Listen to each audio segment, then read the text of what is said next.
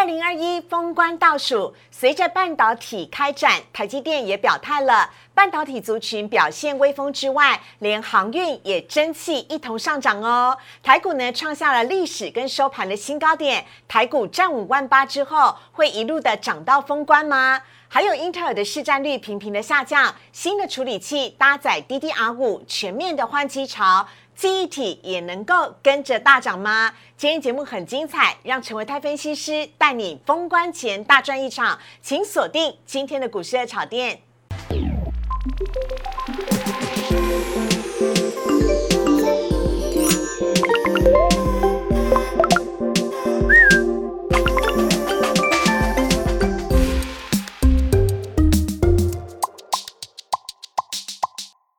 股市的炒店标股在里面。大家好，我是主持人施伟。今天我们在节目当中邀请到的是陈维泰分析师，维泰哥你好，施伟好，大家好，先预祝大家新年快乐。真的？哎，你怎么知道我要告诉你，下次再见到你就已经是二零二二年了？耶，耶是什么意思？很开心啊，开心啊。对，因为最近呢台股一直涨啊，相信会给大家一个非常棒的二零二一年的结尾。我们来看一下今天主题的部分。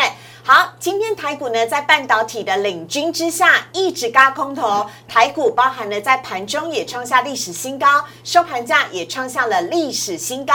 另外呢，今天成为他分析师要来告诉你的是，英特尔要拼了。英特尔搭载 DDR 五的换机槽，会不会让记忆体股也跟着股股涨呢？请锁定今天的专题。好，来看到呢，今天台股的部分呢，今天台股真的表现太亮眼了。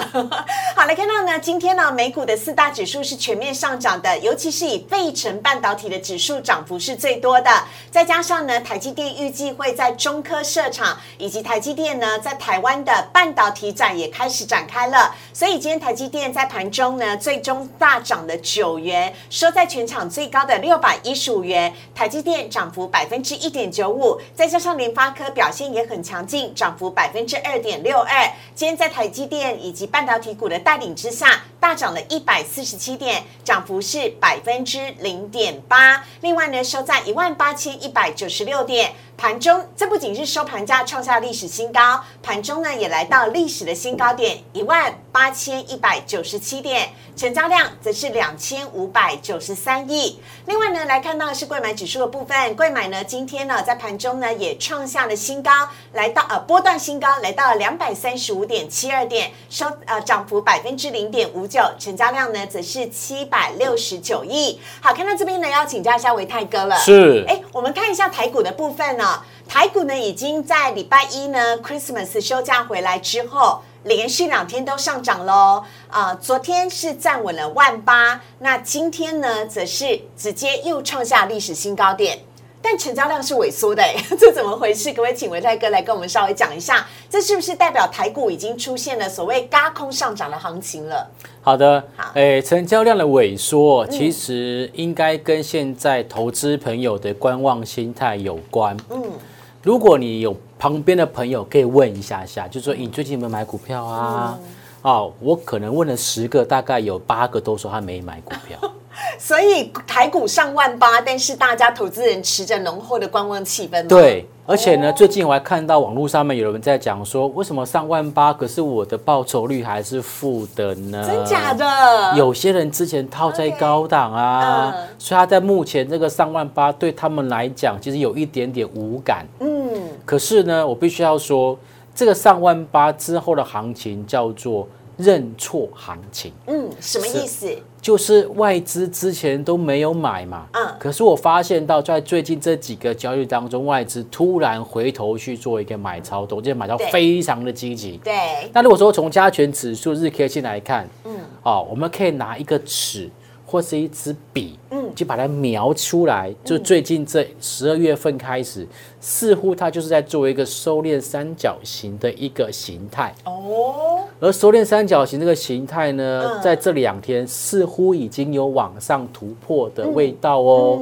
换句话说，如果说接下来这种认错的人越来越多，大家纷纷归位的情况之下，这个成交量。就会跟着往上做走高了，所以呢，各位投资朋友，这边虽然看起来有点量缩，好像有一点量价背离，是，但是只要成交量明天后天再持续往上去做垫高，啊，回到三千亿或三千三百亿、三千五百亿，嗯，我觉得基本上这行情不用特别的悲观。嗯，好，哎，那么请教一下维泰哥了，因为今天我们除了讲到半导体股表现很强势，台积电大涨九元之外，包含航运股表现也很好，但是呢，来看到下面贵买指数的部分呢，今天贵买指数的成交量也是不高的，这个部分呢，呃，维泰哥有没有看好？说到剩下两天的封关行情之前，有没有哪一些中小型股或个股或族群表现您会觉得看好的？大家可以多多留意的呢。是的，我们在上两个礼拜特别跟大家提到，我说外资不在家，外资放大假，家里面没大人，所以呢。就是由中小型股来领军，带领大盘的多头往上做攻高。是，所以其实在这一波领先创新高的是 OTC 的一个指数。嗯，那么现在大家都还是属于相对观望的一个态度，所以成交量就没有跟着往上做放大。嗯，不过呢，因为这一次的这个所谓 Christmas 跟新年的一个呃年假期间，大人不在家的这个时间，对，跟。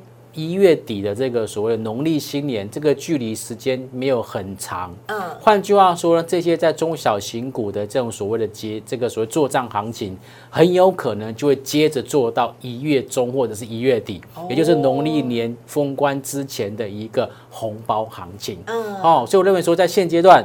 在 OTC 的部分，这边看起来还是维持在相对强势的一个表现。对，所以呢，中小型股还是有可能会持续往上做冲高。嗯，但是我必须要讲，嗯，毕竟在一月份之后，有一些呃这个中小型股，尤其是嗯投信之前买很多的认养股，嗯，就要小心了。为什么呢？因为它通常什么？通常在这个十二月底做完账之后，有一些之前买太多的一些个股，就很有可能会被投信去做一个调节的动作，因为已经做完账了嘛。哦，那一月份要重新再来了。那一些之前买的比较多的，然后呢股价涨得比较高的这些个股，就要小心投信。反手过来会出现卖超动作。OK，好，那有没有看过哪一些个股会让台股一路跟着涨到年底的封关行情？好，中小型股刚刚特别提到，这个是接下来会持续往上去做走高的一个部分。嗯，那半导体呢？刚刚思维有提到，今天台积电有大力多，对，要在中科要去设它的。二纳米制成的一个这个晶圆厂，对，好，但是今天在其他的半导体族群的部分来讲，并没有跟着雨露均沾哦，哦，所以我认为说现在大家对半导体族群有一点点疑虑，但是我跟大家报告就是，除了 IC 设计或晶圆代工之外，还有很多半导体相关的一个次族群，嗯，接下来它还有机会再往上做走走高，好，那我们等一下在下段节目当中。会跟大家做报告。好，没问题。那我们来看到三大法人的部分呢。接上维泰哥讲的，今天外资又买超了，而且呢是连续买超了六天。今天外资呢大手笔的买超两百一十五亿，合计呢六天已经买超了七百亿左右了。投信呢在连续卖了两天之后，今天也是买超，买超是六亿，合计买超了两百三十九亿。哎，看到这边维泰哥。外资是不是根本就没有放假去？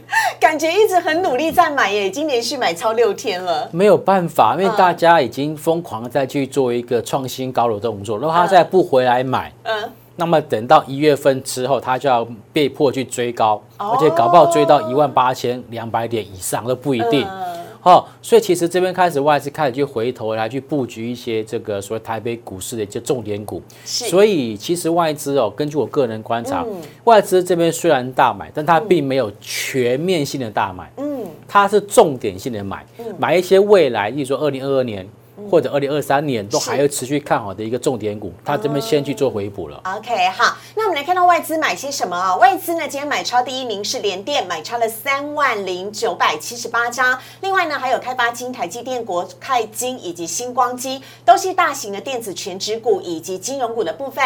卖超只是卖的友达、中环、华航跟微建，还有大同。外资今天买超联电买了三万张，哎，呃，维泰哥，因为呢之前呢的联电的部分呢。呃，外资的报告让大家呢吓了很大一跳，而且最重要的是呢，外资呢连续买了四天的连跌，但投信是卖了四天的连电，你怎么看待连电的部分？好，之前也是有一个摩叉叉叉的外资，他也把这个半导体的，尤其是晶圆代工对这一个平等做调降。哦嗯，当时点名了，包括联电、嗯，世界先进，这都是是被他们做调降的一个这个这个名单当中。对但是我当时我跟大家提到了说，大家不用那么紧张，为什么？嗯因为其实联电现阶段是产能满载的情况。嗯，那么那个摩叉叉叉外资，它的论点是说，因为它目前产能满载，嗯。所以未来呢，它的一个成长的 momentum 就是成长的动能，没有像二零二一年这么好。好。关于这一点，我个人也是认同。可是只不过在操作上要做调整，嗯。所以联电不做追高，嗯但如果是有拉回，毕竟它的业绩跟获利都是固定的，哦。都是确定的，嗯。所以有拉回可以做买进，嗯。所以现在可以观察到联电就是今天外资买超第一名，嗯。但外资今天买超前五名当中就两个族群嘛，嗯，金元双雄跟金控股嘛，是。那金控股呢，基本上呢，哦，就是着眼到二零二二年，哦，我们说了联准会有可能升息三次嘛，对对。那升息基本上对金控股来讲，利差有可能会放大，所以先布局是不是？对，先布局。哦所以刚刚说外资现在这边回头买，它并不是什么电子、船产、金融全部买，嗯它会先买它认为明年还有持续成长的一些个股。OK 哈，另外来看到投信买卖超的部分，投信今天买了群创、国泰金、开发金、友达以及阳明，卖了华通、明基材、中信金、金相电以及智源。就像伟泰哥刚刚讲的，金相电跟智源呢，之前投信琢磨很多，但今天是出现卖超的，提供给大家来做参考喽。哎伟泰哥要补充一下吗？诶，我觉得要持续观察下去哦，因为外资它这边一样是买，呃，投信这边是买超国泰金、开发金，可是它在清相电跟智源这两个就之前买的比较多的，是好、所以给大家一个建议，因嗯为他之前买很多嘛，他大概也不会卖两天就卖完了吧。哦，哦，它可能会卖一阵子，所以如果你手上也有的话，嗯既然人家也跟着在下车了，我们也跟着下车吧。OK，好，另外来看到今天的主题的部分，要来跟大家聊到的是有关于英特尔哦，英特尔决心要拼了。搭载 DDR 五的换机潮，记忆体股也会跟着涨吗？我们先稍微休息一下，等会回来成为泰分析师告诉你。请上网搜寻股市热炒店，按赞、订阅、分享，开启小铃铛。哪些股票会涨？哪些股票会跌？独家标股在哪里？股市热炒店告诉你。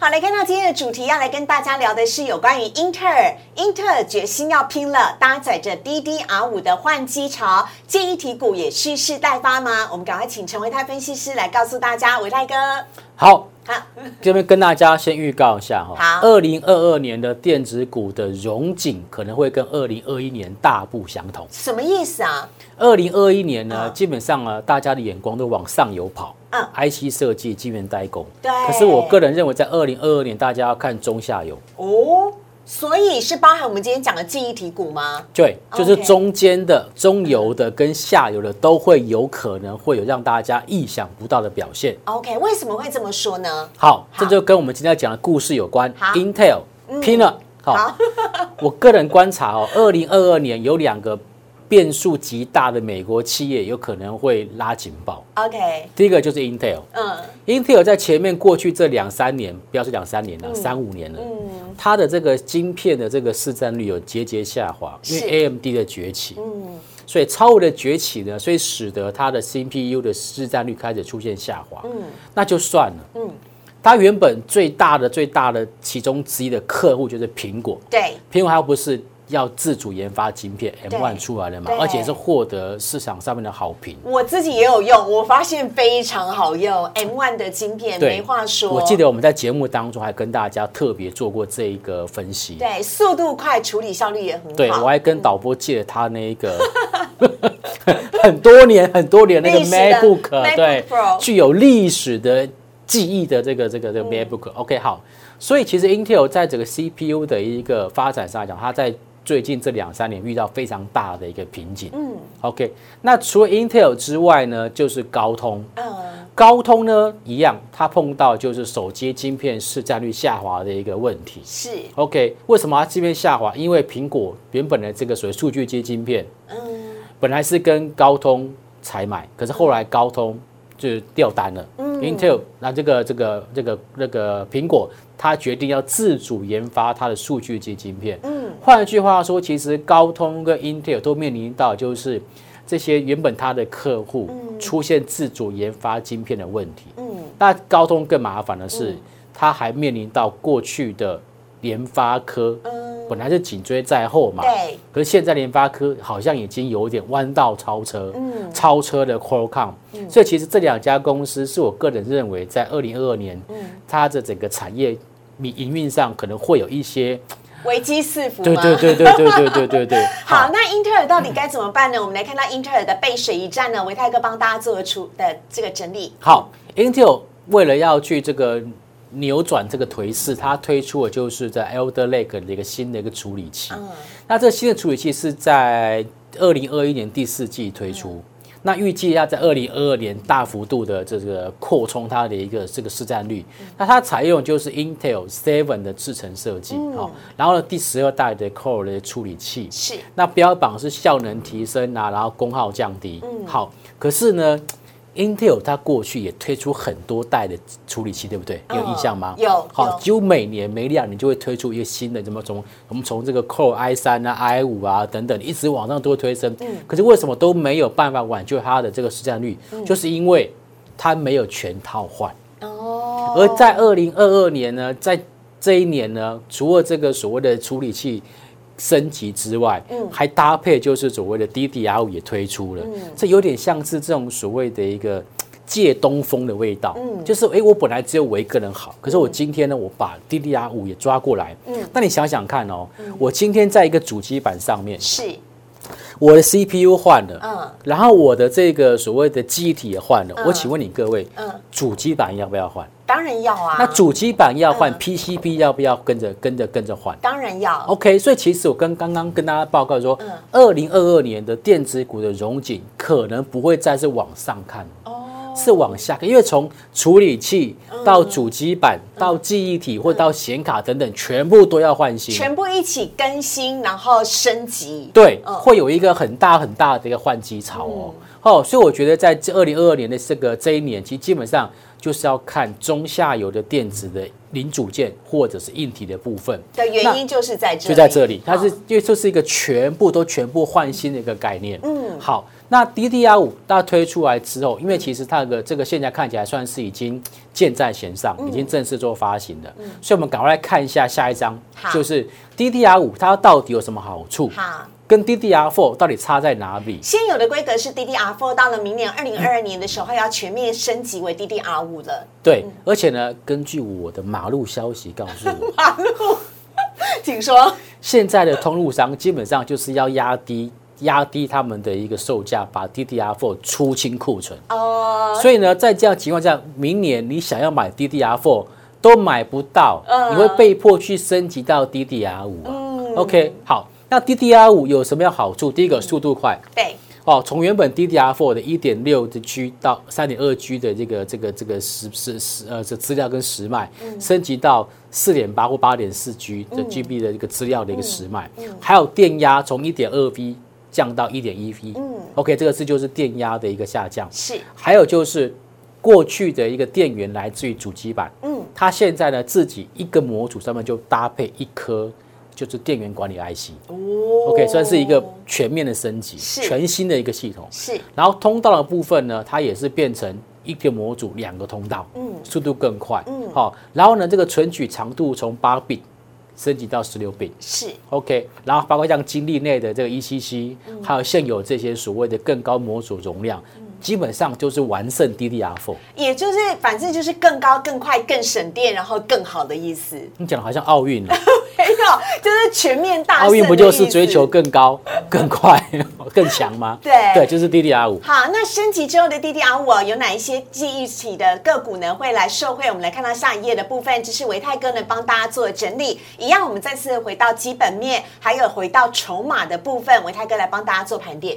好，好可能讲到 DDR 五，大家会联想到记忆体，记忆体就联想到这个所谓南亚跟华邦电。嗯我个人认为这样联想是对的，嗯，他们也是受惠没有错。是。但是在股价上面来讲，真正会有好表现的，其实是记忆体的模组厂商。哦，好，因为不管是华邦电或者是南亚科，它的股本都很大，嗯，反而是这些通路商啦、模组厂商啊，它的股本小，碰到 DDR 五的一个商机来，它的股价反而更容易往上飙。OK，那么今年算是蓄势待发，为什么？你看哦，在今年这些所谓的记忆体模组厂商里面，累计营收成长的没有超过一半，嗯。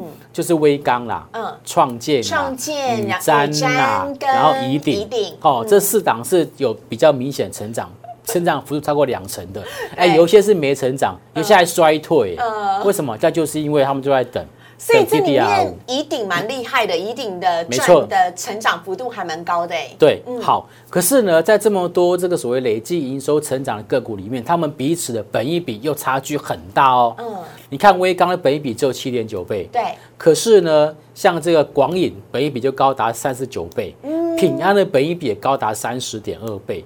那么其他的就有十六倍的啦、十二倍的啦、十倍的啦等等的。我猜应该是被低估的，比较低本益比的，比较大成长空间吧？是这样吗？应该是这样，没错。哦不过是不是这样呢？不是你跟我说了算。哦我们看法人买什么就知道。OK，在最近这个月呢，三大法人买超低迷，买超谁？买超微钢，微钢，然后微钢的本益比只有七点九，是不是最低的？对，是不是最低的？是是，累计营收成长，今年是成二十四趴，好像很普通啦。嗯在半在电子股在半导体族群当中算蛮普通的，嗯可是因为本益比低，所以最近看到了三个三大法人基金在那买房。嗯那除了微刚之外，在我们在讲说，在整个模组里面很有品牌的，嗯嗯，Transcend、创建、创建 OK，最近也看到法人开始做买超动作。嗯然后除了创建之外，还有像什么？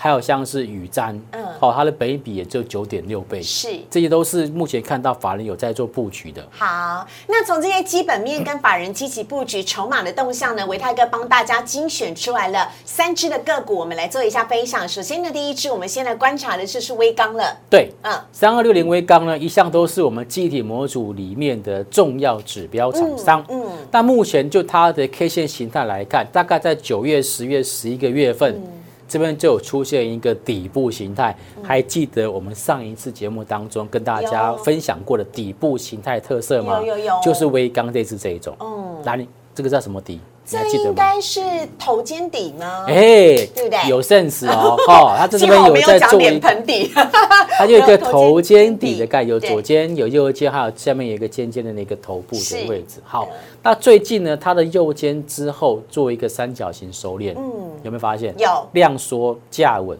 嗯。即将要做表态的样子。是，而在最近看到外资积极站在买房，嗯，哦，所以威刚是一个有点像是要蓄势待发的一种股价未结。所以我们是不是看它应该是大带量向上或向下来做个表态之后，再做进一步的观察？孺子可教也哦哦，这个思维真的是太聪明了。维泰哥有说，我有在记得啦。嗯哇，好，微刚的部分提供大家做参考了。下一支呢，我们要来看到是创建，创建也是在低档横盘直幅很长一段时间。嗯那么在最近这两个月，我们看到法人的部分，外资也开始回头在做买超动作，而且呢是缓步往上做垫高，对缓不管当做垫高，很缓，对。然后呢，但是它的所有的均线都已经呈现多头排列了。是哎、哦，所以类似这种所谓基本面还不错的这种公司，嗯碰到这种大环境、大换机潮，它一定有机会受惠。嗯嗯，好，这是创建的部分提供给大家做分享。下一档我们要来看到是雨瞻，八二七的雨瞻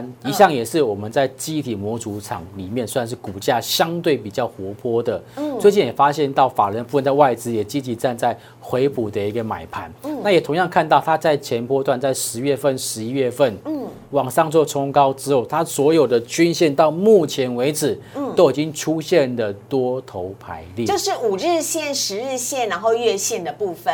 对，哦好像这种股价缓步往上做垫高的，基本上呢，我个人认为它都是属于一个中长线的大底，在这边等着我们。好，宇瞻呢也是今年呢成长幅度最大的，它的营收成长来到了百分之四十二，提供给大家来做参考。好，以上呢是我们讲到有关于 DDR 五的个股了，分享给大家。接下来来看到今天的 Q&A 的部分，首先第一题哦，先来看到的是，哎，请教喽，光磊改名叫做台雅之后呢，后续会继续股价一路的北上往上飙吗？这个阶段怎么看？会不会追高了？我们有请维泰哥来帮我们看一下。啊、台雅呢是在星期一的时候正式的更改名字的，上个礼拜五它就已经涨停板了，昨天也是涨停板，而且昨天呢成交量跟成交值的第一名都是台亚，那今天台雅呢，反而是略微下跌的，跌幅是百分之零点七六，你怎么看呢，维泰哥？好，嗯在上次节目当中，我们也跟大家回答这个网友的问题，就是光磊为什么改名叫台雅？哎，对，哦，我们就讲过这个这个它的一个这个来龙去脉对，日亚化的入股，对，对，所以我们就不在这边去多做说明。好，那为什么今天会出现这种所谓开低往上做走高呢？我个人认为是因为它短线上面涨多了嘛。就像刚刚思维所说的，在过去三个交易日当中，每天涨十趴。是。那我请问你啊，连涨三天涨几趴？嗯，三十趴。三十趴。对啊，三十趴你不会想要卖吗？如果你不想要卖，连我都会想要卖。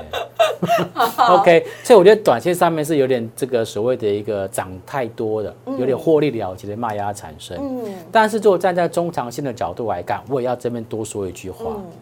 虽然它只改名叫台雅，对，我们还是希望能够看到它在财报上面会有比较好的表现，而不是只有改名字啊，嗯，又不是算 算姓名学、算八字，改了就笔画改了就会业绩就会好，还是要赚钱呐？对，还是要看赚钱呐。所以它这边往上做走高，我个人认为。改名这件事情对它的营收跟获利没有马上的立即的一个效果啦。OK，哦，所以最好是等到哎，就是说哎，财报公告之前，嗯，如果你发现状况不对，你可能也是要适时的去做一个减码的动作。好，下一题呢，我们要来看到的是网友在问说，飞鸿的展望如何？看好未来吗？我们来看到呢，飞鸿也是最近这几天哦非常标的股。那我想呢，飞鸿最大的一个新闻就是台泥在二十二号宣布，台泥呢以投呃投资总金额十五亿哦，来加入了飞鸿的私募案。在飞鸿呢增资之后，台泥占它的总总股本大约是百分之将近百分之十左右，这也是飞鸿最近很受到瞩目的原因。那飞鸿您怎么看呢，维泰哥？嗯，好，飞鸿其实我们在当时在讲充电桩的这个这个节目过程当中，就有跟大家提到了，是它是属于在整个储能产业，嗯，哦上中下游里面。比较算属于中游的一个厂商，嗯，那么这次呢被台泥看上，他要切入到这个所谓的一个储能相关的一个生意里面，就找了飞鸿当做他的一个合作伙伴。是，那目前看起来呢，股价是持续往上做走高，好，那这个也是反映未来，嗯，有可能会跟台泥有一些合作，然后擦出火花。嗯，那短线上面来看，我个人认为说这个往往上做走高哦。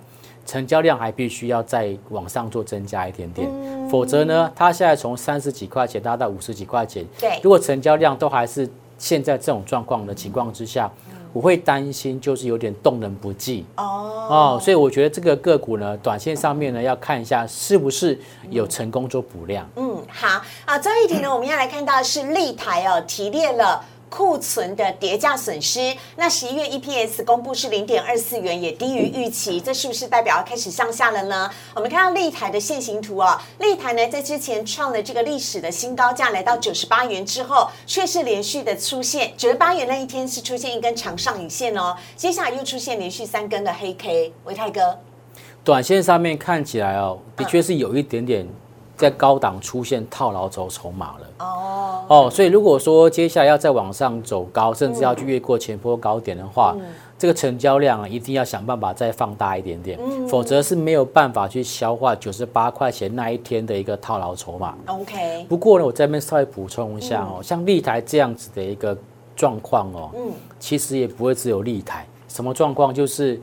有很多公司都会在最后一个月，在十二月份的时候，对，去打消它的库存。哦，去提炼它的库存叠加损失，对，好，所以呢，不只是立台啦，其他的一些零组件都有可能会发生。所以这一点呢，我也就很感谢这位网友所提出来，也顺便在这边提醒大家，就是十二月份基本上唯一的变数，最大最大的变数不是营收创新高，而是会有一些公司会去打消它的一些库存。这个些库存可能明年不好卖了，卖不出去了，那会被会计师要求要去提炼库存。那提炼库存之后。它的整个的净利就会受到压缩，嗯，好，那这会影响到第四季的财报数字。OK，好，以上呢提供给大家来做参考了。好，我们在今天节目当中呢，邀请到的是陈维泰分析师。如果你喜欢维泰哥，喜欢股市的炒店的话，周一到周五的晚上九点半，我们都在 YouTube 首播，非常欢迎大家加入我们。有任何问题呢，也可以在下方留言来请教维泰哥或我们节目的其他的分析师。非常欢迎大家呢，帮我们订阅、按赞、分享以及开启小铃铛。我们也谢谢维泰哥，谢谢，谢谢思维。拜拜拜拜，新年快乐！